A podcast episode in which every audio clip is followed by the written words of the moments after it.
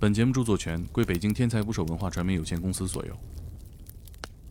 你知道老外叫中国人参赛，他有一个特别不好的毛病，就是他不会告诉你比赛项目。是这个项目，这种比赛就都不告诉不是所有人。外籍选手都知道。我说行了，我说你算撞枪口上了。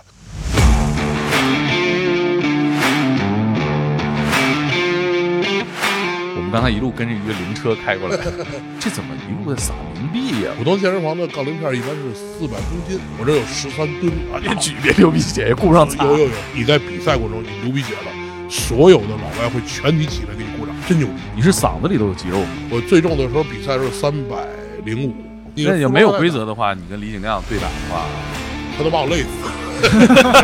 呃 所有的内裤都要找裁缝定做。知道后来为什么去美国？因为美国有大码衣服。我都不知道这个东西能写到六个叉，六老板说没有人会把袖子做到一尺八。就赶上女孩裤腰了。美国政府为什么在监狱里边设了很多健身房？跟他的饮食结构有关系。美国人吃肉吃的多，所以他他妈闲的难受。强写俩字儿干你。对，他还行，他下来了，他好脖领子。我还敢好你脖领因为我子，挺凶的，对没有对架的人。呃，中国第一个冠军是一个农民工，有没有人问你的国籍啊？问我是不是韩国人。韩国人过分了吧？我这这美国人是一个至高无上的那种感觉，你知道吧？就得干他们，干服了他就是一朋友，你干不服，永远他就觉得你不如他。请点击订阅我的播客，拜托了。motherfucker think twice. Motherfucker think. You don't want me pull my bang bang. But don't touch motherfucker think twice. And you don't want me pull my bang bang, don't ya? But don't touch motherfucker think twice. You don't want 打捞最带劲的职业故事，这里是天才职业，我是猛哥。我们一起聊天的还有我们的天才不少 FM 的克林。大家好，我是克林。哎，每期一个给人带来勇气的职业故事。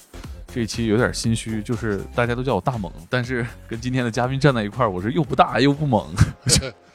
哎，我们今天聊的职业啊，是我们听说过，但是平时生活当中真真见不着的一个职业——大力士。哎，我们跟大家介绍一下我们本期的嘉宾大力士岳阳。呃，大家好，我是大力士岳阳。这个我们现在所在这个位置啊，是这个岳哥的这个工作室啊，训练基地啊。对这位置啊，确实是远了点儿。对，我们刚才一路跟着一个灵车开过来，我开着开着说，这怎么一路在撒冥币呀？我说这到哪儿了？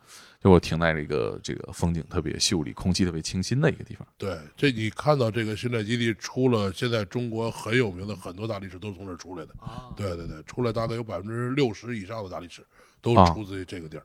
这大力士黄埔军校，这个地儿虽然就是有点偏啊，但是在整个这个圈子里头是很有名的。好多这个现在健身圈里边的一些粉丝啊，都说来这儿训练是属于一种朝拜，朝拜式的。对，哎，我觉得咱们听众听不到，但我给大家形容一下啊，就是我这辈子没见过这么多铁片在一块儿，有十三吨十三吨。杠铃片，我就是这个是什么概念啊？就是普通健身房的杠铃片一般是四百公斤就够一个健身房的配重，我这有十三吨能毁二十六个健身房，对，就我我目之所及全是铁，四个跑步机里，你看我们现在能看有一个是坏了吧，就呃，对。这么多铁，就因为这个原来有十台，让我扔了六台，因 因为咱这个器械台都没地儿搁了练块儿咱不做有氧也做也做，但是少。啊。对，因为跑步机承重不了那么重。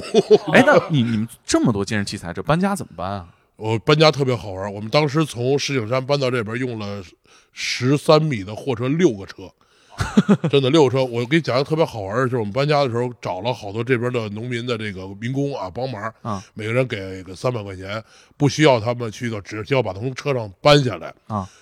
干了两个小时，全体罢工，不干了。后来加多少钱都不干了，说因为太重了。后来到晚上十一点，我们又到那边的工厂找了四十个工人，花了将近八千块钱，可能一人二百块钱，这这才给搬进来。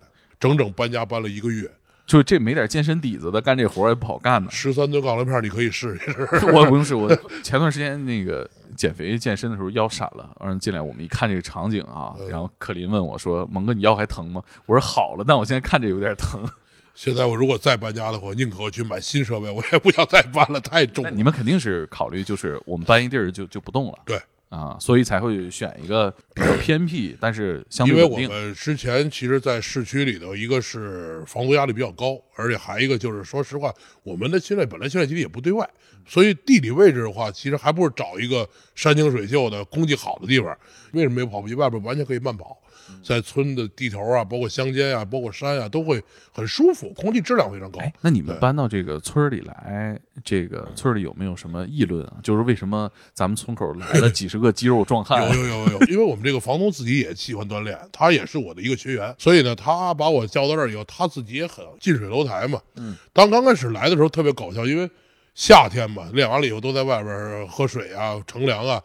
村里就莫名其妙来了好多好多大壮汉，对，这村而且这个建这个基地到现在以后，把整个村的 GDP 都带起来了，包括啊超市啊，啊因为学生要买东西嘛，饭店呀、包括一些商店啊，好多村民就为了这个，就是开了好多好多小买卖。哎 你你你们搬过来那天，那个超市小老板回去直接一拍桌子，进红牛，都给我进红牛，货架上全摆这个。红牛啊、牛奶啊，包括好多别的产品特别多。呃，我觉得大家可能就是看到我们这一期拿这个岳哥当封面，大家看到什么体型啊，但是听到这个声音，就会有一种莫名的一致性。岳哥，你这声是练了之后这么浑厚，还是你原来就其实？你知道，就这个，你老去训练以后，其实你去呼吸呀，你包括说话呀，它的声带它其实也会变粗。你是嗓子里头有肌肉吗？呃，你有人那么说过，反正有人老说我这声不是，主要是你看你的照片，你想象你应该是什么声，就应该是这个声。呃，对，因为因为这个确实是因为你体重慢慢越来越壮的话，你的呼吸会越来越重，你说话的声音，包括他的气会越来，就其实嗓子其实也是一块肌肉，他你老去老去老去说话，他的共振大的话，他其实也会长，所以你看很少有时候看到说一个特别强壮的人是那种公鸭嗓，很少。你你你们这个健身的碰到面了会比什么？比如维度啊，什么体脂率，会会会什么力量力量？就是这力量，其实维度是直观的。你比如两个人在一起，比如看看说谁胳膊粗，人家一眼就看出来谁粗。如果差不多的话，俩人在这个就开始盘道了。你卧推多少？啊啊我！硬拉多少？你深蹲多少？我我比你有劲儿。主要是有三大力量。对，因为别的话或者也没有什么可聊的，或者就开始聊。昨天我推推了一个一百八十公斤，我推两百公斤，我操，这太沉了，没推起来，都是这些话题。大家在维度比拼的时候，有可能就会比谁有劲儿，然后有可能就会比谁的型儿好，比比胳膊呀，看看这儿看看那儿，基本就这样。对对对 就，互相捏咕捏咕。呃，捏倒不用捏，因为只要上手捏的，基本都是小白。中高级训练者就是俩人就聊一聊，聊完之后就用语言来攻击对方的心理防线。约约哥，你多少斤？我最重的时候比赛是三百零五斤啊，一百五十二点五公斤，那咱体重秤能到三百斤吗？能有有，我们这体重到一三百二十斤都有。对，因为有特殊体重秤这边，对，就我们居家那种是最高到不了三百斤？所以居家到二百四、二百六，二百六到头了那那。时候说孙悦那个 体重二百六，是因为就能踩到二百六。孙悦那专业一片半，那对那您这个就是得拿专用的体重秤去对我赛季的话是比较重，非赛季的话一般控制在两百七。对，因为我们这个比赛跟健美比赛不一样，就是我们越到赛季，体重要往上涨，要玩命去涨体重。因为大力士比赛的话，体重是很重要的，因为你要去拉汽车，因为它是无差别比赛。说到这个，我们就想聊聊大力士这个职业，或者说这个身份。大力士这个词儿其实是一个特别有文化的一个词儿，对就我们古代叫海格力士，斯嘛，海格力斯啊，包括咱们古代的是项羽，对，所有叫士的全是要么是当官的，要么是当兵的对。就但是大力在我们这个时代已经不需要了，我们看到的大力士基本都是在比赛。其实啊，他只是说这种形式是一种比赛。其实我们生活里边比较崇尚的还是比较力量大的人。你看，有的时候小时候搬一个比较重东西，家长会说：“哎呦，这小孩劲儿真大。”没有任何人觉得劲儿大不是一件好事儿。所以说，你看，所有在生活里边，你比如你同事之间，你搬个桌子，哎呦，你劲儿真大，真好。所以没有人说你劲儿大，你真讨厌，没有，但是，对吧像你们大力士这个圈子，生活当中应该没有搬不动的东西。基本没有吧。其实我老说什么大力士来源生活，你看他的比赛都是在农村里干活的这些项目，把它变成一种娱乐。推石头，对，你要搬石头，完了以后推 卡车卡车拉卡车去翻轮胎，挑这个重担往前走，他其实就是农村农民在闲暇之余比一个谁的劲儿大，把它变成一种竞技体育，所以它的娱乐性、观赏性，包括它的这个老百姓的认知度会很，因为你看你拉汽车。哇，你能拉动汽车，而且老百姓哇，你真牛逼！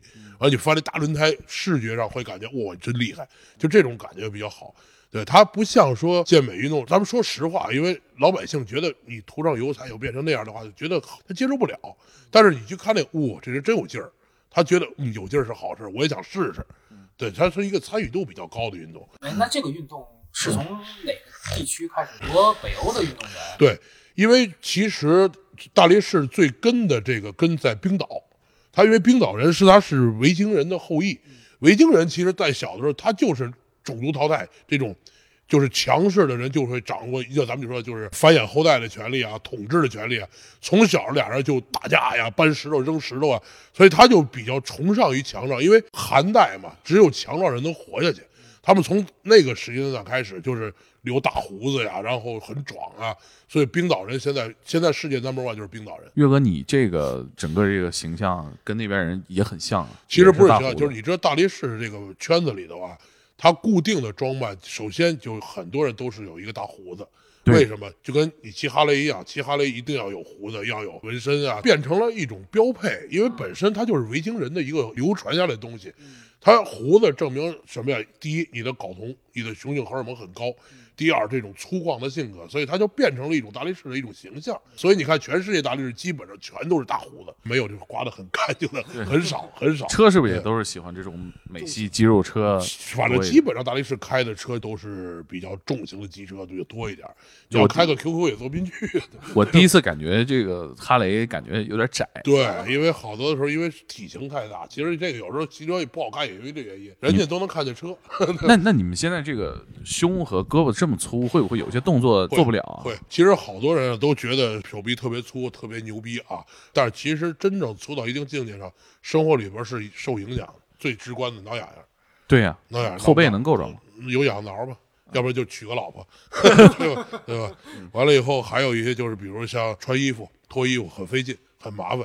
遇到最尴尬的一件事就是，我有一次比赛，冬天要去要去俄罗斯比赛，我要买一件外套，因为很冷嘛。因为那个时候体重已达到一百五十二公斤左右了，就已经是巅峰了。三百多斤，对，三百多斤，我手臂当时当时五十九点五，将近一尺八，手臂一尺八，这我赶上女孩裤腰了，这我老婆腰是六十一，你想我的胳膊跟她差一点五厘米。完了以后，后来就到一个大码店，因为长期去买大码衣服嘛，嗯，人就拿了一件六叉的棉服，手臂没进去，我都不知道这个东西能写到六个叉。六六 X 一个棉服，就是手臂没进去，手臂卡着进不去。老板说没有人会把袖子做到一尺八，对就是再胖的人胳膊也不可能到一尺八，所以说你这个体型比较特殊，买不到衣服了。那怎么办啊？那那你的羽绒服就是冬天穿。后来为什么自己开始做服装买卖？明白了为什么自己开始生产服装？就包括我们自己现在有自己的 Dale Whisky 这品牌的服装，包括淘宝上为什么卖这衣服，就是因为给自己做的。后来慢慢变成了一个大码的群体的一个状况。你看孙悦，孙悦也是我们家的客户。啊啊孙悦是前两年养大象那个孙悦对对对对，就说一下这个，他穿的那个绿棉服也是我们家的，后来就是为大码的，就是为了自己穿着方便。这确实是也是一个大家 想不到的一个。你买不到，那我就自己做，嗯对吧？对，一般正常的脑袋头围就是五十七到五十九，嗯就差不多。你想跟我胳膊一边粗吗？还真是，就是一般人的脑袋大。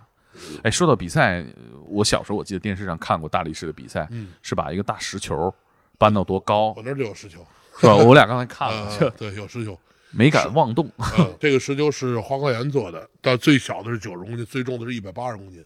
公斤还有什么这样的比赛项目？很多，它是大力士一共是四十多个项目，它是根据不同的比赛的环境、不同的比赛场地，然后根据赞助商的要求来去定。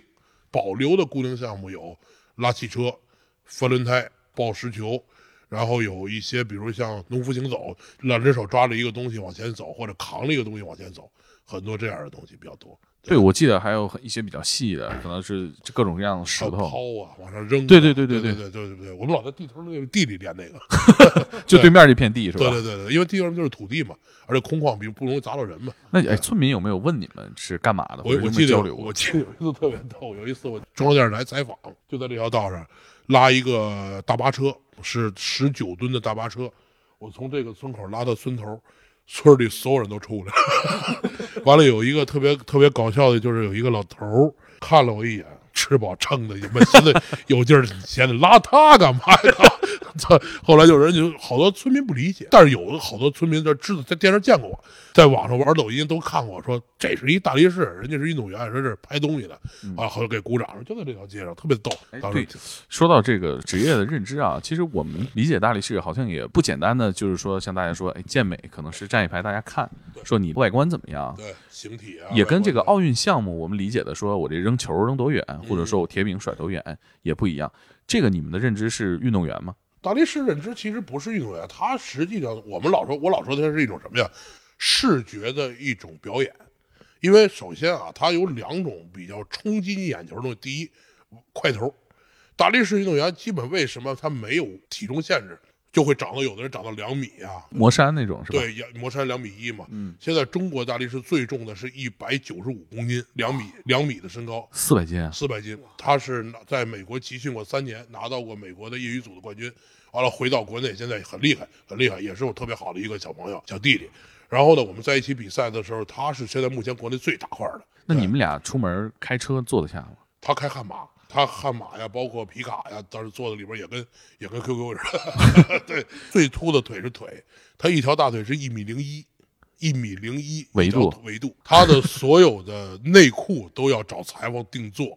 因为他后来为什么去美国？因为美国有大码衣服，嗯在在中国的话没有。后来因为不就留学回来以后，一直在中国。哎，像那个这个哥们儿这个状态，包括您巅峰的时候，你们打车吗？我跟你讲一个更好玩的大车，不是你打车一般车也坐不下呀，这车的一般都是什么呀？就是很简单啊。有一次在郑州比赛，晚上十二点，我们要出去，饿了，去吃点宵夜，饿了。后来以后就打车，根本没人停，因为四五个壮汉根本没人停，就把我老婆叫出来。我老婆瘦小啊，她先打，车停了以后，我们从里边呜就出来了。车吓坏了，赶紧把锁摁上。完了以后，那个那个汽车上去的车就是当当当当，就反正说到这个拉卡车，卡车我们知道它底下有轮儿，对你们来说，这个卡车它难点在哪儿？我们总想，启哎，这动启动。有人觉得哈、这个车拉起来以后很多，但是你要知道拉卡车它是没有惯性的，它是死车轴。大家知道，其实我们拉的啊轿车它是有惯性轴，这种工程车它是没有惯性轴，它转一圈它就是转一圈。它这个车呢最难点就是在于一个是启动，一个是过程之中的持续力。启动这一下，你需要用身体所有的重量让它。为什么要有体重？这个体重冲击了一下的重力，这个车启动起来以后，你开始做这个小步开始倒，你要有持续的一个惯性走，而且你不能停，你一停它就停，所以你始终要保持一个力要往下拉，很难很难。它的心肺拉车拉到二十米的时候，到第十六米的时候，就心脏已经快炸了那种感觉，没有氧气了已经。没有练到流鼻血那就？很正常。流鼻血，我跟你讲一流鼻血，流鼻血其实好多人不理解，说看那个比赛流鼻血，说啊别举，别流鼻血，也顾不上擦。有有有，说那个流鼻血以后说说好摁脑袋，其实没有事，鼻血是保护的，流鼻血是证明他的颅压大，泄压阀，他就是毛细管破了。你知道我们出去在跟老外训练集训的时候，比赛的时候，如果你在训练过程中，或者你在比赛过程中你流鼻血了，所有的老外会全体起来给你鼓掌。啊就是练到位。在大力士的这个这个这个圈子里头，如果你训练流鼻血，证明你没有保留，你达到身体极限，你啊牛逼。所以我们在有一次跟美国队训练的时候，就是另拉着流鼻血了，我全体就给你鼓掌，就欢呼，真牛逼。对他不看重量，他看你人体极限。所以大力士好玩就好玩在这儿，挑战自己的极限。其实真正大力士没有人去比，说谁是牛逼最牛逼冠军，冠军永远只有一个。但是很多大力士为什么享受这种状态，让这种感觉，牺牲是光荣的，这个也一样。很多人说练健美是男人运动，其实壮汉呀，包括大力士力量项目是男人里边更咱们人的力量运动，更野蛮、更原始、更简单，就就是暴力嘛。我老说健美运动员不是运动，它是一种审美，它是通过运动方式来达到一个身体的体型变化，放在那儿去展示。它不是运动能力表现，而大力士是什么？通过锻炼以后，在赛场上你要需要有运动能力表现，你跑得快，你举得重，你的速度更快，你可能才会赢。你当天的身体状态，你比如说，哦，昨天失恋了，我今天比赛可能就崴迷了，或者你昨天晚上没睡好，都有可能影响第二天状态。它是不定不确定因素，而健美不一样，你把状态调整好，有可能在后台的时候就已经分出谁是冠军亚军了。不确定因素也是所有的游戏、体育好，玩的东西在里边，对。包括赌博也是这个不确定因素是最有魅力的。对，你知道，当你去比赛的时候，去挑战一个重量的时候，你有可能在一瞬间产生了一个，哎呦，我可能举不起来，你放心，你绝对起不来。你的肾上腺素，包括你的这些自信度，就一下就下去了，所以很刺激，你知道很刺激。当你挑战成功以后，很舒服。大力士这个项目跟一些更直接的奥运项目离得近不近？不近，因为它是为什么？因为它首先没有体重级别，奥运会的基本项目就是首先它必须有体重级别划分，要是公平。它这个东西它就为什么进不了奥运，就因为没有体重限制，都是对越体重越的。你看很多国家是肯定参加不了的。对，所以所以说你没法参与到奥运会，而且第二个就是要减。呃，这个话题其实没有什么可避讳的，因为职业选手都是激素类的用药的，因为不可能就包括魔山，不可能达到一个状态，所以他们会用这个，因为他们的商业价值要大于这种什么经常说的体育精神价值。一场大力士比赛，人家收入个几十万美金很正常，因为就是表演，就跟我们看 WWE 一样。说激素、类固醇，包括药物，大家很回避。那上升到娱乐圈的时候，那很多娱乐健身明星也用类固醇。史泰龙，他要保持他的肌肉状态，他就需要用了，因为他是娱乐，他不是体育精神，所以很多人把这分不清楚。确实是这一关有点卡在这儿，有一点对互相难以协调。对对对对对，你要是说奥运会，你说我要为了体育精神，那那肯定兴奋剂这块东西是避免不了的。你要回避它，还体育一个很干净的一个东西，公平。可是你要说上升到娱乐，我就要说我要演出这个大块头，我要有很高的名，我要牛逼，我要能通过这个能挣很多钱，药物你是避不了的。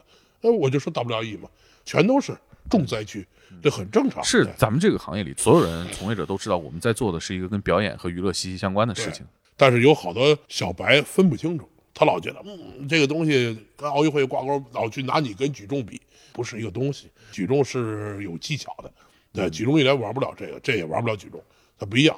对，这个有点像干活儿你搬一个箱子往上搬，你很费力，有可能我用一个很轻轻省的办法，省力的话让它这个移动的更快。傻劲儿，我第一次比赛我记得特清楚，我是在二十几岁，二十六岁的时候参加第一次比赛的时候，有劲儿根本使不出来。你看这个东西就完全动都不动，翻那个轮胎，翻那个三百八十公斤轮胎，硬拉二百七八十公斤的话，你按按说按正常的话都能翻，但是你就是翻不过去，你不会使这个劲儿，你永远找不着这个巧劲儿。所以我老说力量跟劲儿不是一东西，你力量是你推杠铃，我从 A 点到 B 点我有有力量，劲儿是什么？干活儿，你干不了活儿。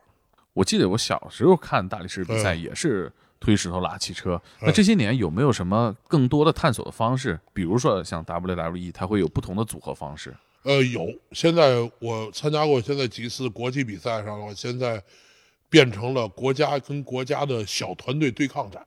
原来大力士赛的话是个人赛，嗯，一帮人参加，比出一二三四五六七八。现在是什么？以团队性质来完成。你比如中国队三个人，美国队三个人，俄罗斯，我后边这个奖杯就是我们团体战，那个是我们把美国队击败拿了第三嘛。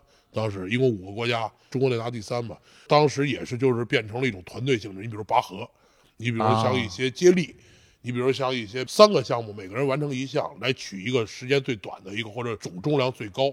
就玩法现在越来越多，拔河这事儿是体重有决定性绝对性性。我们那个就是因为有二百公斤那个人，啊，对，所以美国队根本就不是根儿，把美国拔过来了。美国都没拽动过。美国那个队基本平均体重是一百二十公斤，也很壮啊，很壮。但是我们这边也是一百二十公斤以上，但是有一个两百公斤的，啊他就飞起来了。对，所以我们占了一个这个优势，当时就把他赢了。听着就很刺激啊！很刺激。当时我们都全场都疯了。我说这美国人其实真的特别傲。美国队在进到我们比赛，因为当时有白俄罗斯、有俄罗斯、有巴基斯坦、有有美国跟中国五个国家嘛。当时美国队来，哎呦，那就就牛牛逼大了，就跟就跟特朗普一样，牛逼大了，一旦谁都不理。直到我们把他干下去以后，他们才低着头，才过来跟你照相，否则根本不理你。美国人是一个至高无上的那种感觉，你明白了吧？就得干他们，你知道吧？就得干他，干服了他们。我跟你说，美国人就这样，你干服了，他就是你朋友；你干不服，永远他就觉得你不如他。这这这这个民族就这样。比如说你以个人身份出去的时候，有没有人问你的国籍啊？就因为你看起来说你是其他国家的也呃，太多了，也像太多了。我第一次去俄罗斯比赛的时候特别逗，人家问我，首先人就问你是墨西哥人，墨西哥就是有胡子嘛，扎辫子有胡子，各种。第一是不是 Mon Mongols？问你是不是蒙古人？长得很像对，蒙古人。然后我说不是，然后问我是不是韩国人，我说不是。然后日本韩国人过分了吧？我 这这韩国人，对对，完了都反正肯定东南亚的一带。我说不是，我中国人，很惊讶。主要我觉得韩国人跟咱长得也差不多呀。呃，不，亚洲人其实都差不多，都是黑头发，因为中国人能分清楚日韩美，但是其实东方人在老外眼里全他妈一个一长相，一个样儿。但我觉得他们如果说你像蒙古人，我我一看我觉得嗯有最那感觉最早时候好多人都都说我像外蒙人、蒙古人，啊。那你有少数民族血统吗？没有纯汉族。说完中国人以后，他们挺惊讶的，就是你突然觉得说这个游泳场上出了一非洲人，你们这儿连他妈水都没有，你怎么参加这种比赛？他们脑子里的印象的这个中国人就应该是咱们看在电视剧里边那些，比如南方的那种，哎，戴一个金丝眼镜儿，瘦瘦小小。他说你是我见过最大的一个中国人，对他他很奇，他说中国人现在也有练这个，我说有啊，很多。哎，像你参加所有的比赛里面，最来劲、最有收获感的是哪个？就是我拿那个单项冠军那那场，什么时候的事？呃，五年前也是在乌兹别克斯坦，它是一个世界冠军大力士冠军杯。当时比赛的时候，你知道老外叫中国人参赛，他有一个特别不好的毛病，就是他不会告诉你比赛项目。我们完全不知道比赛项目，问他的时候，他永远就是啊，到时候再说，到时候再说。我们的翻译一直在问他，备赛的两个月之前就不知道有什么项目，他就告诉你大概有上肢、下肢有什么大概一项目，具体重量不告诉你。这个跟你的训练的策略是有没有没有我们每一次到出国比赛都是摸黑去的。就这个比赛到现场，我才知道哦，有这项目，这项目怎么规则？是这个项目这种比赛就都不告诉人。外籍选手都知道，我这只有这个我们不知道为什么，就是不跟我们说。我们到比赛的头两天，在酒店还在问比赛项目，他说啊别着急，翻译马上就出，一直在推他。到比赛现场称完体重以后，开始才告诉你今天比什么，重量是多少，而且还会有可能在比赛过程中他给你临时加重量。我们就赶上过这一回，因为这种比赛都是非职业比赛，都是商业比赛，所以他有可能要保住本土运动员的成绩以后，他不可能让你拿到更好。嗯那就很正常，很正常。俄罗斯人就这样，毛子就这个德行。完了以后，就这个比赛上举这比赛，我本身上肢力量是很好的，我上肢力量应该不敢说特牛逼，反正国内应该这两年我还能保持在前三，前几年一直是中国第一。基本上我一看到比赛有一个推举的动作，一个围巾举，我一问重量一百四十公斤。我说行了，我说你算撞枪口上了，我说我就给你玩一个，让你彻着，我就把所有别的项目全放弃，我就保存体力玩这一项。后来我就干他。那个当时到我比赛的时候，我举了十五次，所有老外最好的才举了六次，我超了他们两倍多。这太炸裂了。当时现场都疯了，现场已经爆了，就是没想到一中国人说这个项目能举这么多次。后来有一个冠军，他举了十五次，他是整场全场冠军，那挺牛逼的一个俄罗斯，大概一百七十公斤体重，他举了十五次，但是他时间没我短，我把他赢了。当时现场全场都炸了，全场给我鼓掌。下来以后，开始所有运动员跟你照相聊聊天儿说操，说你这上胳膊太牛逼了。对，就得后靠实力赢得对对对。我就当时我记得特清楚了，我说行了，我说今天算行了，我说你算撞墙口了，我好好给你上堂课这回真的，当时是多少个人团队去的？我就我跟一个我的一个朋友，他朋友陪我去的，因为呃都是自费，我们所有比赛都是自费，所以说去一趟俄罗斯比赛也得好几万，朋友也是为了。帮忙，纯是帮忙，自己掏腰包跟我去了一趟，待了五天在那边，挺无助的在里边。咱们别的人都是团队，就对啊俩当时那个铁拳去美国比赛一样，没人给你辅助。现在现在好了，现在出去以后，我老婆呀，包括我徒弟啊，我有一个团队一块儿过去。现你是不是也会在过去以后穿统一的服装？这样要必须穿，肯定要统一穿。我们有专门每次出国，因为自己方便做衣服很方便，就是给自己设计一款代表中国特色，比如国旗，或者是后边写着大的 China。我记得特清楚，我们前年去俄罗斯比那个力量举比赛的时候，五个运动员拿了四个冠军，一个亚军。当时那个就是那个队服在下边，因为合影嘛，我们做的中国队，因为中国现在不吹牛逼啊，中国在俄罗斯的地位非常高，就是人家只要是你看你是中国人，中国人牛逼，因为就是“一带一路”，因为确实咱们的政府就是共产党做的太牛逼了，让中国人在外边有面儿。现在基本上啊，就是在外边一看中国队队服，好多人冠军过来想要你这件衣服，用他们队服给你换，换队服。换队服留着收藏，其实挺牛逼的，真的。哎，嗯那咱们这个大力士圈大概在这样什么水平？现在大力士在国际二线运动员里边能排到前前六，肯定冠军没戏啊。美国队还是牛逼，人家的技术啊，包括这些营养技术，确实比咱们高。人种不能排开人种，人种确实有有一定的关联。对，二线吧，一线职业够不上，永远够不上，就先跟二线截平，先让人告诉人家咱们有人玩儿，对吧？慢慢慢慢的，因为中国的体育体制就这样。你奥运体制的话，肯定这个项目的话，人好苗子都给奥运会了，这都是一些比如像爱好者啊，或者是有一些退役的运动员，可能玩这个比较多一点。就是像您刚才说，您是那个二十六岁是第一次参加这个比赛，这个年龄在这个职业运动员里应该算是已经偏大了。这个是一个很尴尬的问题，因为二十六岁的时候才有这种比赛。哦之前我从十四岁开始训练的时候，一直练的是健美，因为练健美的时候力量就比别人大。但是力量举比赛是一直都在比，二十岁之前一直比健美比赛，到二十六岁的时候开始国内有大力士比赛，你才能接触到。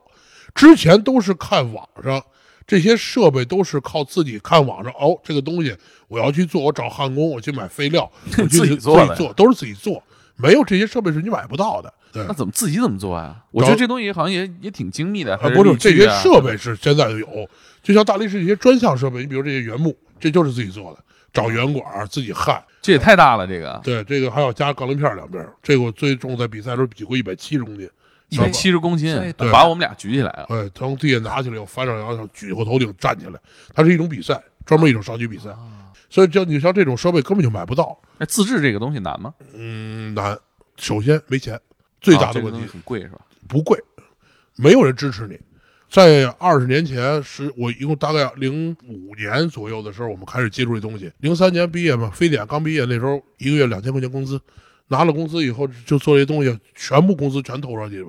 做一个原木一千八，运输两百，一分不剩。买个轮胎五千块钱，攒就是攒，一点点攒，攒了大概得有四五万，两年，很苦很苦。而且你不没有东西，你是通过视频。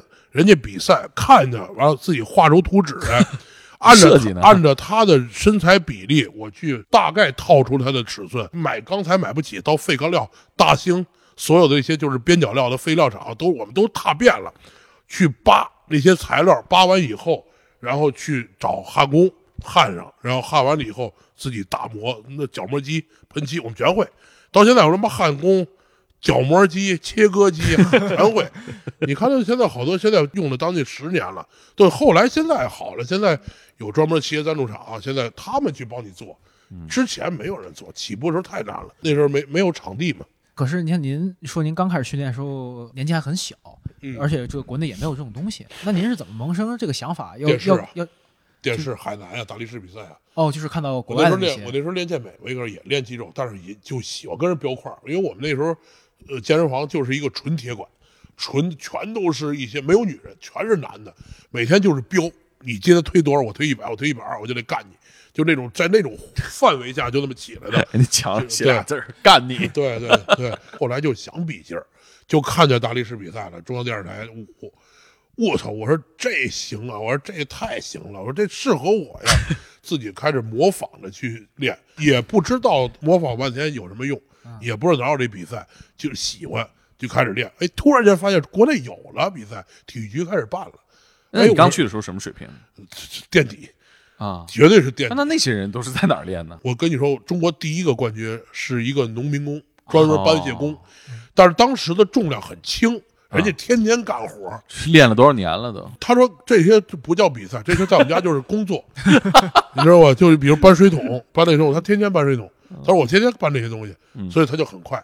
到后来开始搬进入到一个职业化的时候，重量越来越重，越来越重，开始就国际接轨的时候，变成好几百公斤，他们不行了，他们没有绝对力量，我们是因为有绝对，没有技术，得练了。去开始学技术。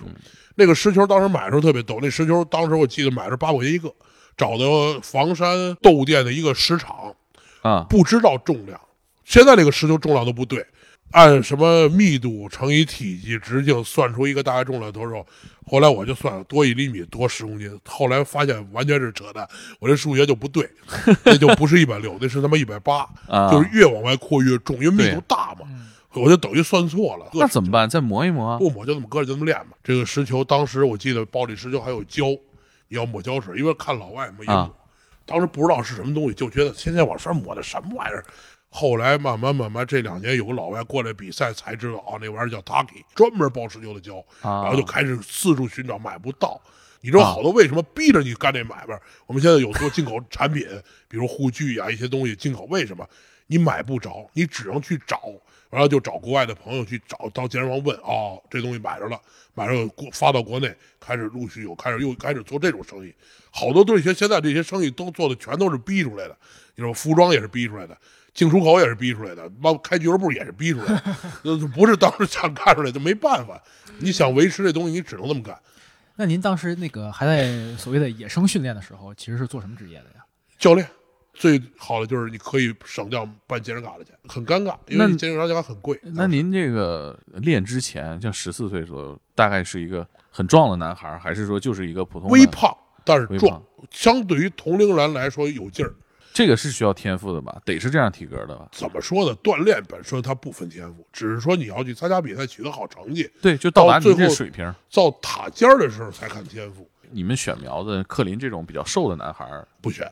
他可能会选择做形体多一点，我肯定会选体重大的，维度大，肌肉量，而且是壮，脂肪含量非常高，体重也大，没有用。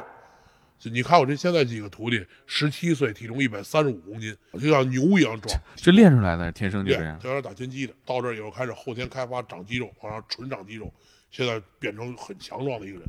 那这么再打拳击，打不了，现在打不了了，拳击已经，呃速度很慢了，嗯速度很慢了。但是他现在在这个方面提高会很好。就说到搏击这个，你们跟这个这个项目近不近？呃朋友很多，呃，铁拳啊、李景亮啊，关系都特别好，在一块儿，但是都是认识，因为都是你们也都是出国比赛啊？，呃对，因为都是运动员，而且都是比较这种男人玩的东西，所以说互相的话比较吸引。呃有没有聊过说这个你们这个体重、这个力量？聊过聊过，我原来最早的时候做过张金龙的贴身教练，力量教练，啊张金龙就拳王嘛，嗯，你包括后来跟那个景亮啊，包括那个铁拳儿，还有那个奥海林他们聊过 MMA，呃，试过，但是、嗯玩不了，因为就是太笨，啊，体重太大，而且他们说在八十公斤以上就算重量级了，你一百四十公斤，两个人抱在一块儿打我一个，你哪打得过我？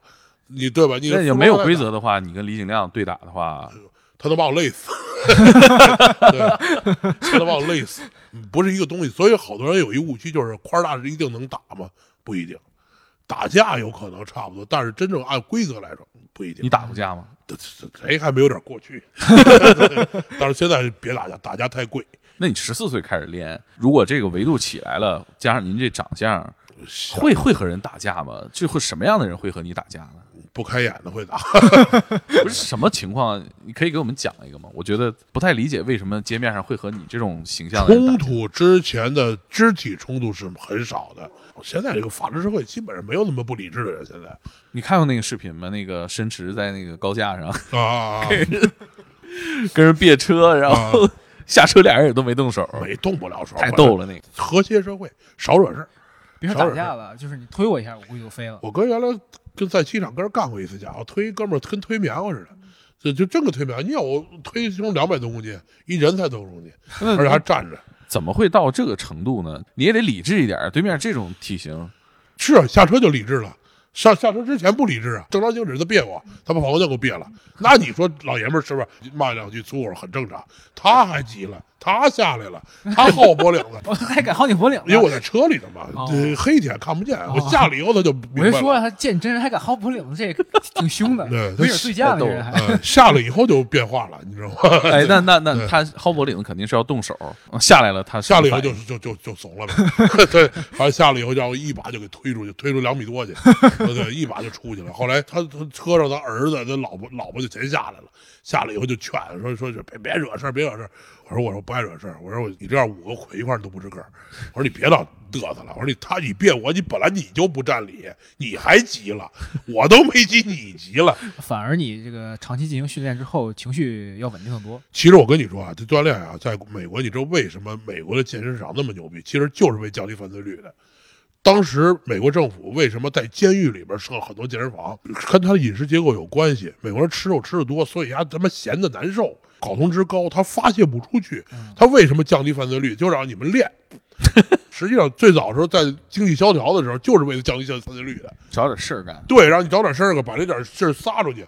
其实你看大力士运动员，就一国外大力士，看着一个个凶神恶煞的，一乐起来，咔就跟孩子一样，特高兴。也有也有可能是因为现在已经长那么凶，大家都不敢对你们发狠，所以觉得社会都很很和谐。在他的视线内，世世界很和谐，也不是因为跟大力士饮食有关系。你知道为什么很多练健美的时候性格不好、脾气不好？因为他常年控糖，他不快乐。你们是随便吃是吧？但是我们也控制，你比如像脂肪类的，因为要保护心脏，因为本身大力士就跟一卡车似的，我们也做有氧，我们也去做跑步，只是我们在吃东西的时候热量比较高，但是同时呢，我们可能油脂类的东西吃的很少。现在媒体有一个特别不好的一项叫什么呀？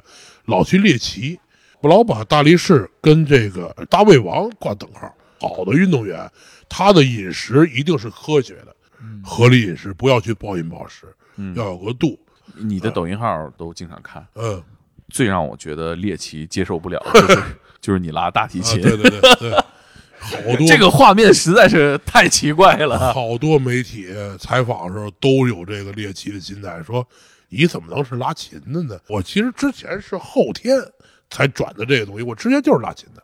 我四岁开始学大提琴，嗯中央音乐学院考完九级，一直拉乐队，拉到二十三岁，我才慢慢慢慢不拉了。但这个对重叠这部分，你也是一个非常壮的肌肉男，对，去演出，演出，对我记得我记得特别搞笑，就是我那时候锻炼嘛，我都十我到十八岁的时候，我胳膊已经四十七八了，很粗了。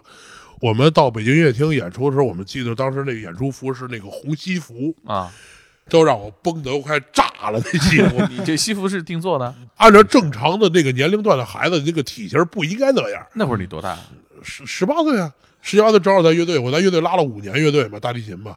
后来我们我们经常在北京音乐厅、六部口的音乐厅演出，然后那儿演出，然后各大饭店演出都有。应该没有其他乐手是这种身材的。没有，反正基本乐队干活都是我。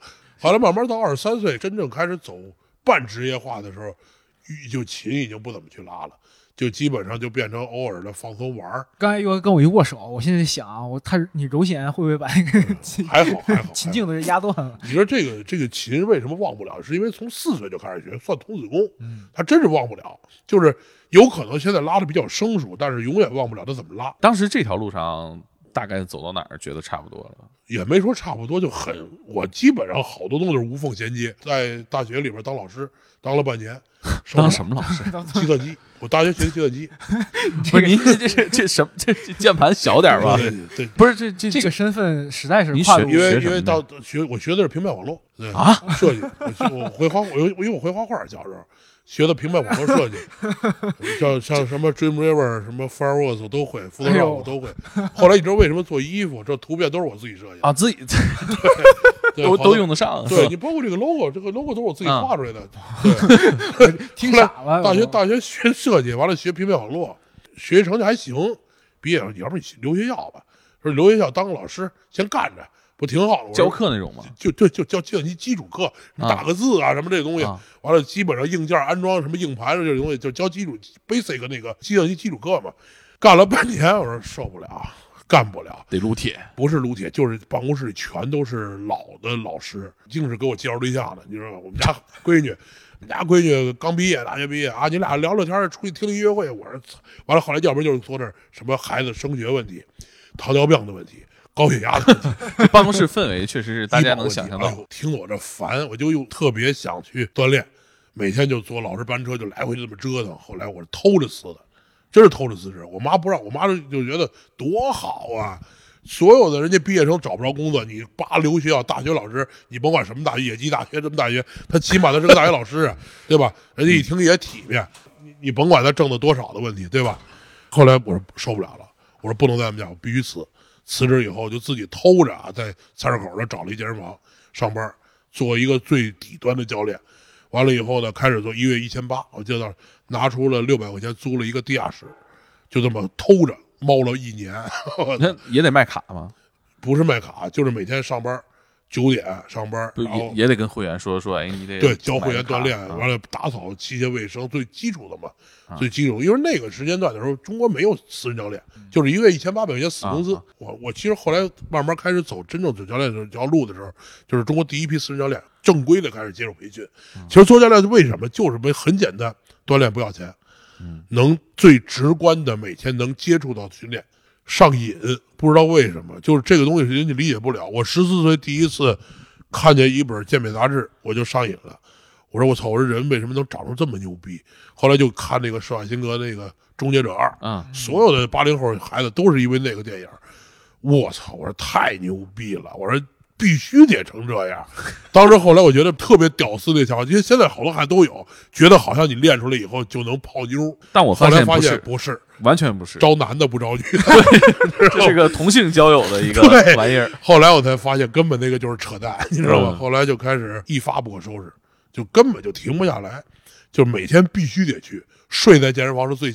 你包括现在学员，好多学生跟我现在想法一样。原来有人说哥，你知道我现在就是在健身房里生活，我觉得太幸福了。你你当时音乐这条路大概走多远？高考加分呗。我跟你说实话，我都不像你乐。我我学习成绩其实特别不好，学习成绩是，我是因为我近视眼，我带着影响就是九百度近视，啊，这么高啊、我九百度近视，我左眼八百，右眼九百。那这我再告诉你最可乐的是，我直到初三我才知道自己近视眼。啊，我以我以为视野就是这么模模糊糊的，我就那时候可能眼睛有四五百度，就根本就看不见黑板。老师一块儿都大，老师老让我做最后一个，看这黑板上所有字都是模糊的，字儿发虚。我也不跟我妈说，我一看看不清楚，我就不看了，我就开始玩儿。就是成绩从初二，初二之前还挺好的，从初二这一下就下来了。后来呀，我们班同学有一个特别逗，他有一眼镜儿，我逗着玩嘛。我说上课也不好好听，我说你给我玩会儿。一戴，我操，我这么清楚。原来世界是这样的。我操！我说我从来没觉得世界这么亮过。回去我就跟我妈说，我妈这才带我去查眼睛，一看已经六百度了，啊，这才知道我这眼睛是近视。很高了。然后你听着，完了后来这眼镜眼睛眼睛不是度数上了以后嘛，这个成绩就不好了，等于高中就没上。初中考试的时候，因为学习成绩差，家里买了请了家教，玩命补，哎，把成绩补上来了。但是当时你不得报高中志愿吗？我妈说你成绩不好就别报高中了，你就报点职业技校吧。我妈说你想学什么呀？那时候计算机牛逼啊，冷门啊。我说想去学计算机，我说必须得学电脑，电脑以后有用，就报一电脑。后来他妈中考考的还挺牛逼，考五百六，我操，五百六十五百六十分考了一技校，我他妈上学校到技 五百六十分上技校状，元啊，这绝对状元，他妈大红花儿，学学校老师开大会表扬我，这学校 number one。老老师没问你这孩子图啥呀？是老师问我图什么？你为什么呀？我说我说我也不知道为什么。我说我那年是第一年职高技校可以参加高考考大学，高二的时候，我说妈不行，我得参加高考。我妈说你这学学习都没学，而且特牛逼什么？我说你考文考理科就考理科，自己看化学书，弄本化学书我也看不懂，其实就是玩命看，看物理书自己自学。英语我英语好，英语数学都好，就是语文物理这些不灵。然后不考试嘛，我是特长生，大林九级，清华四百五收我，因为清华大学当时的特长生大提琴没有，啊，看见我大提琴九级以后，看拉的拉琴的状态以后，他就跟我说了，他说跟我妈说，小声说，你就让孩子考试，只要到四百五十分，清华大学破格录取，哎呦，人民大学四百二十分收，哎呦，结果哎呦两个都没考上，考三百七十分。哎呀，因为确实不懂，因为因为没有办法，因为我已经尽全力了。物理根本我就看不懂，我当时记得特别尴尬。我参加高考的时候，我旁边有一帮学霸。参加物理考试的时候，有一道题什么导弹那个 航线轨迹啊轨迹航线算抛物线，嗯，我操！看着就看那帮人啊的血，我就趴那儿发了一小时愣，我也不好意思出去，出去网口全是家长啊，说心说你怎么这么笨呢？考他妈十分儿，我 操！当时英语还行，英语一百五考了一百二，我英语还行。啊，完了，整个数学考了大概九十多分，三百多分。后来我妈说：“操，你行了，就他人还上一个私立尽力了，对你还上一私立大学，就这么上了私立大学。就我发现你其实几乎是选的每条路干的都还不错。嗨，就是什么东西得走的最好。我我有点偏激，啊，我有点极端主义者，就是完美主义者，就是我我要想干的事儿，我必须把它干好了，因为我这人危机感特强。我记得我上学看了一本就是《谁动我奶酪》那本书，看完以后我发现我特符合那耗子，就是基本上这你现在阶段我就考虑下一阶段该怎么办。嗯我老给自个儿定一小目标，嗯但是我从来不给自个儿定大目标，因为我知道我实现不了。嗯就比如我要买个车，我可能第一步我要买一个 QQ，第二步我买一个桑塔纳，我会一步一步来走，而不是说我操，我看着宾利，我想买宾利，我根本实现不了。所以跟包括运动也一样，我不会给自己定一大目标，阶段性，达到以后我会觉得特满足。定一特远的目标，我达不到以后，我觉得特傻逼自己，真的对。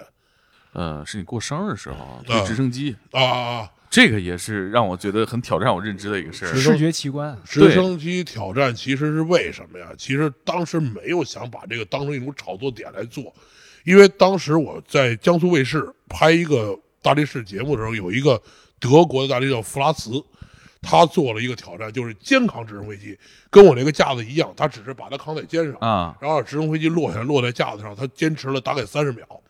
我看完，因为我俩拍完这视频以后啊，我俩我俩认识，聊了。我看完视频以后，我又关注他。后来我觉得，我操，我说中国人是不是也行？我说呀能行，我为什么不行？我说我来一难度大，我拿胳膊撑着呀。其实后来你没发现，这个直升机完了以后，并没有拿它去做商业价值炒作，对吧？但是后来以后就告诉大家一个很简单，这个老外做了，中国人能做，而且做的比他牛逼，就完了。卧推直升机，对卧推直升机，我坚持了大概有十七八秒。当哎，当你怎么判断这东西没事儿？想？我觉得应该没事儿。不是，就是他他行，我跟他可能大差不差，我也行。嗨，我这人吧，就是脑子有时候吧，看一东西吧，我觉得不怕失败，就跟当年我开饭店是一样的。我觉得饭店能行，我就得干，行不行再说，不行了回头再重来，反正死不了。在我这底线是死不了，人只要死不了就 OK，剩下事就去干，成了就成，成不了回来继续重来。所以这飞机也是一样，当时这飞机的想法想了两年，因为难不在你举上，难在哪儿？找飞机谁能让你举这飞机？飞机。不是飞机这东西牵扯到一个航空管制的问题，不是那么容易。这个飞机现在我告诉你啊，就是那天咱们举这飞机，如果正常你要租这架飞机，一天是四十五万，四十五万的租金，因为你要把整个机场全部包下来，这个飞机的油、飞机员的飞行，包括他的广告费用，包括他所有费用，要支付四十五万。后来是也是一个契机，因为玩车的朋友，SCC 超跑俱乐部的朋友，跟这机场的这个老板他儿子俩人认识，说的没有，他特感兴趣，他说我赞助啊，我来呀、他说我这有飞机啊，就是飞呗，他全程赞助了一个，就赞助这么一个，才把这些事儿敲定下来。敲定之前这个事儿，说白了都没底，都不知道成与不成。这件事儿整整两个月来规划，来制定东西，来制定这个架子，所有都弄完以后，试的那一天我才知道没问题，能做。后来就开始挑战嘛。那个视频当时上了《新京报》的那个首页的主页，上了新浪的热搜，不到一个亿点击量。但是后来以后，人家问我说：“你做这意义是什么呀？你也没做商业价值炒作，拿这个去继续对你去贴一广告，对对对，嗯什么的。我说我说我就想告诉他，丫能干，我也能干。我这人比较葛，你知道吧？他行，中国人也行，仅此而已，没再去做任何宣传。后来为什么我抖音上好多粉丝量大呀？他就觉得特别喜欢我这性格，就丫挺葛的，你知道，说话接地气儿，不不是那么虚头巴脑的，我就很真实，对，活着我就这样。那你看，您现在做的这些事儿，会定一些阶段性小目标，像现在做抖音，包括美食探店，这都是一个值得一个人付出巨大的精力去做的事儿。当玩儿。所以提到这，每次采访的时候，我都说一个问题，就是什么？你们做任何一件事儿的时候，你把它别当成事儿干，当成玩儿。我老说什么呀？你们玩游戏的时候，咱们玩游戏是最专注的时候。你只有人在玩的时候是最专注的。你干一件事儿的时候，首先你要对它产生兴趣，你把这件事儿拿玩的心态去做，你就会特别认真。我老说什么？如果你连玩你都不认真，你做人一定有问题。你想一个人连玩都玩不专注，你任何事儿都干不了。别硬着头皮干，工作也一样。你如果按玩儿的心态去工作，你每天很快乐；你如果按照负担去工作，多好的工作你干的也难受，一个道理。那您现在想干嘛呀？就除了挣钱，挣钱都不是主要，我觉得现在就是想慢慢去享受生活，就慢慢玩儿。因为我前两天骑摩托车跟我老婆商量，我说你看还有一年四十岁，满打满算，牛逼点儿活到七十，操蛋点儿活到六十，咱就算三十年。最后这前这三十年里边前十五年，你还能扑腾扑腾，能出去旅旅游，骑骑摩托车玩会儿。您到六十五岁的时候，您到后头人到七十古来稀，您还能去骑摩托车吗？后边十五年就交代了，医院、躺那儿，哎，一天哎悠悠的，能活到生活有质量的问题，也就这十五年了。所以这十五年享受生活，好好活着，好好玩玩，出去多多旅旅游，多看看，做点自己年轻时候想干又没有那经济实力干的事儿，就完了。明白了，就这点事儿，人家没有什么东西。你说挣钱多少？你说挣钱少少有少的活法，多有多的活法。你多了，他也是吃三顿饭，也是睡那觉；少了，你也是吃三顿饭，对吧？其实我觉得就是看看能不能把生活质量活得高一点。还比赛吗？暂时就不比，退役了，去年退的役。啊对，因为现在老婆不让比了，身上伤太多了，现在基本上左半边全是伤，膝盖、腰、肩膀、手腕。那怎么全可一边伤了？你这边伤了以后啊发力的时候，可能它会连带左边就就会受受受影响，也是该养养伤。近两年比的太多了，那咱们这个项目对身体有什么损害？相当大。那这个东西对对寿命上有什么影响吗？寿命的话，其实还好。一般的话，为什么运动员在三十岁就退役了？他就是要差不多了差不多了。他基本上就要养的跟车一样，你车老车你天天造，他也得保养。有关注过，就是说外国的大力士，包括一些健身的，他们平均寿命多大吗？呃，有的很短，有的很长。现在有的一个最大的大力士六十多岁还在比赛，啊，呃，叫老豪根，你们可以查查，叫老豪根。运动本身就会很很好的去延续你的寿命，因为活动活动活着就是动。现在抖音好多有的专家是按推崇什么不要过度运动，不要练肌肉，这样会影响寿，完全是扯淡。就是中医很好，但是中医有的东西理论它是跟跟运动是驳论的。中医讲究静养，但是实际上人要动，你不动的话，血液不循环，排不出体外。就是但是有一个度，过量运动肯定是不好，少量运动、适当的运动对身体还是有好处的。经常运动的人，他的寿命肯定会比一个经常不锻炼的人要长，那像你们这些项目需要吃一些补剂什么的，那很正常，很需要。不是有有什么影响吗？对健康？没没有没有，基本上就是就是一些氨基酸呀、呃维生素啊、蛋白质一些补充。我们通过正常饮食来说，这个运动量已经达不到说一个靠正常饮食能摄入足。你比如牛肉，我要正常靠吃肉类来摄入蛋白质的话，我牛牛肉一天得吃四五斤，那所以就可以开始用，比如呃蛋白质牛奶这些蛋白粉啊，包括来补充，对，它是很合理的。那您现在以后就不比赛了，比够了吗？不是说比够了，主要是其实还想比，就是这东西上瘾。你说是退役，嘴上说退役，心里多少还是有点不甘，但是真是干不过这帮年轻的了。你要跟我比赛的，现在有的比我小二十多岁，我那几个徒弟他妈十七岁那个，还有二十四岁的，比我他妈小好几轮。我跟他爸一边大岁数，我们两个同场竞技的时候，人家的体力一天就缓上来，我根本缓不上来，那就是很吃力。